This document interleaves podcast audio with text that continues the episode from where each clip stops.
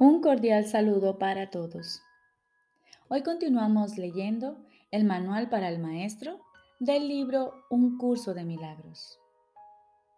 Vigésimo sexta parte.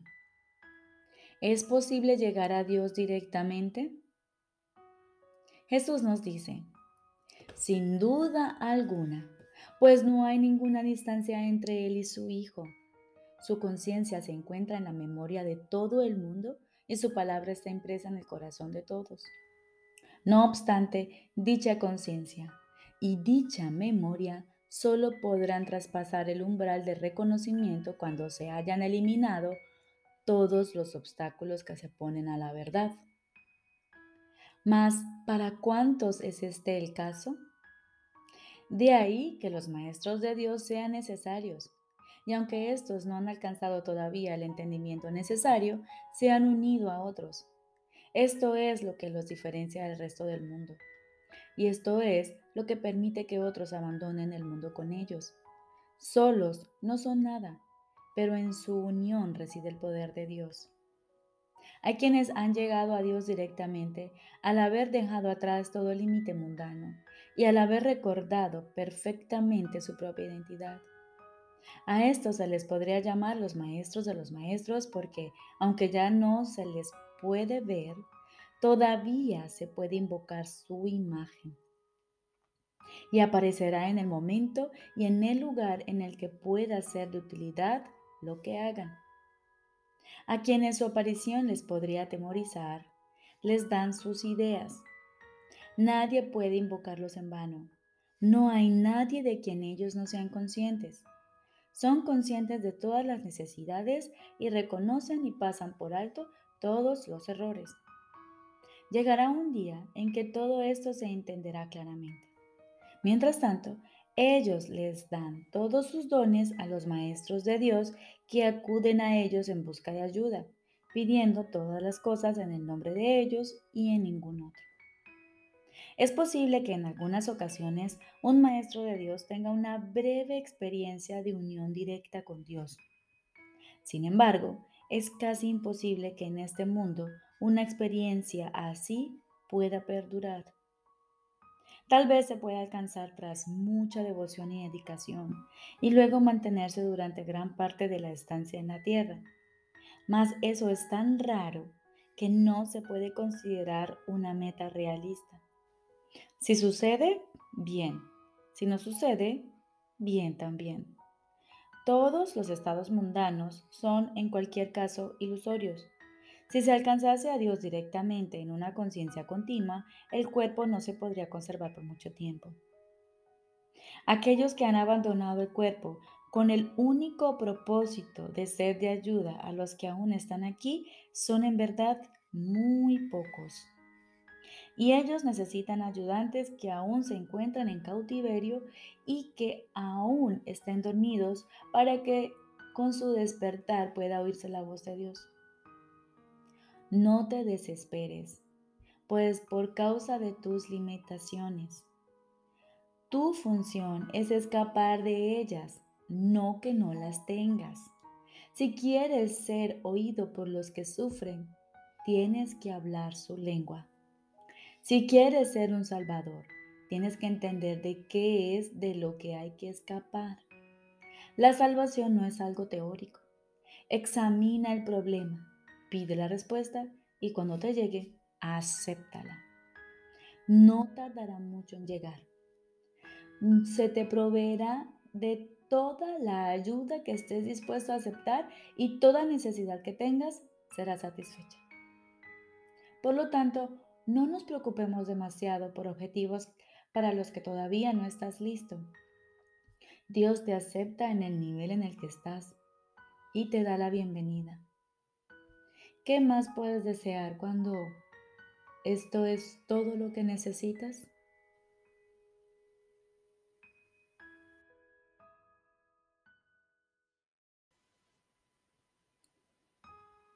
Ahora continuamos con el libro de ejercicios. Séptimo tema especial. ¿Qué es el Espíritu Santo? El Espíritu Santo es el mediador entre las ilusiones y la verdad, puesto que tiene que salvar la brecha entre la realidad y los sueños. La percepción conduce al conocimiento a través de la gracia que Dios le ha dado para que sea el regalo que le hace a todo aquel que acude a Él en busca de la verdad. A través del puente que Él tiende, se llevan todos los sueños ante la verdad para que la luz del conocimiento los disipe. Allí los sonidos y las imágenes se descartan para siempre. Y donde antes se percibían, el perdón ha hecho posible el tranquilo final de la percepción. El objetivo de las enseñanzas del Espíritu Santo es precisamente acabar con los sueños, pues todo sonido e imagen tiene que transformarse de testigo del miedo en testigo del amor. Cuando esto se logre, el aprendizaje habrá alcanzado el único objetivo que jamás tuvo realmente. Pues el aprendizaje, tal como el Espíritu Santo lo utiliza a fin de alcanzar el resultado que él percibe para él, se convierte en el medio que se trasciende a sí mismo de manera que pueda ser reemplazado por la verdad eterna. Si supieses cuánto anhela tu Padre que reconozcas tu impecabilidad, no dejarías que su voz te lo pidiese en vano, ni le darías la espalda a lo que Él te ofrece para reemplazar a todas las imágenes y sueños atemorizantes que tú has forjado.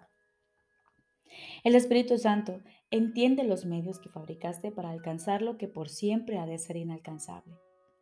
Mas si se los ofreces a Él, se valdrá de esos medios que inventaste a fin de exiliarte para llevar a tu mente allí donde verdaderamente se encuentra en su hogar.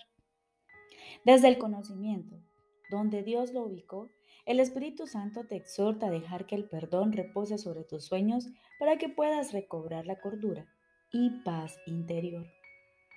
Sin el perdón, tus sueños seguirán aterrorizándote y el recuerdo de todo el amor de tu Padre no podrá retornar a tu mente para proclamar que a los sueños les ha llegado su fin.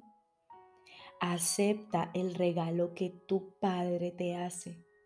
Es un llamamiento que el amor le hace al amor para que tan solo sea lo que es.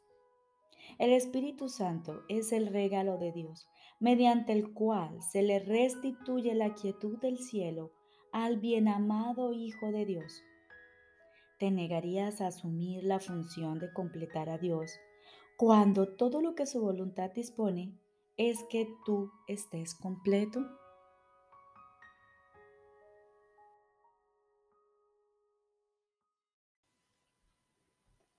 Lección número 284. Puedo elegir cambiar todos los pensamientos que me causan dolor. Puedo elegir cambiar todos los pensamientos que me causan dolor. Las pérdidas no son pérdidas cuando se perciben correctamente. El dolor es imposible. No hay pesar que tenga causa alguna. Y cualquier clase de sufrimiento no es más que un sueño. Esta es la verdad, que al principio solo se dice de boca y luego, después de repetirse muchas veces, se acepta en parte como cierta, pero con muchas reservas. Más tarde, se considera seriamente cada vez más y finalmente se acepta como la verdad. Puedo elegir cambiar todos los pensamientos que me causan dolor y hoy deseo ir más allá de las palabras y de todas mis reservas y aceptar plenamente la verdad que reside en ellas. Padre, lo que tú me has dado no puede hacerme daño. Por lo tanto, el sufrimiento y el dolor son imposibles. Que mi confianza en ti no flaquee hoy que acepte como tu regalo únicamente aquello que produce felicidad y que acepte como la verdad únicamente aquello que me hace feliz. Y ahora, como todos los días, acallamos nuestro pensamiento y nos disponemos a escuchar la voz de nuestro Padre. Allí en silencio, donde siempre Él habla. Estoy seguro de que Él te hablará y de que tú le oirás.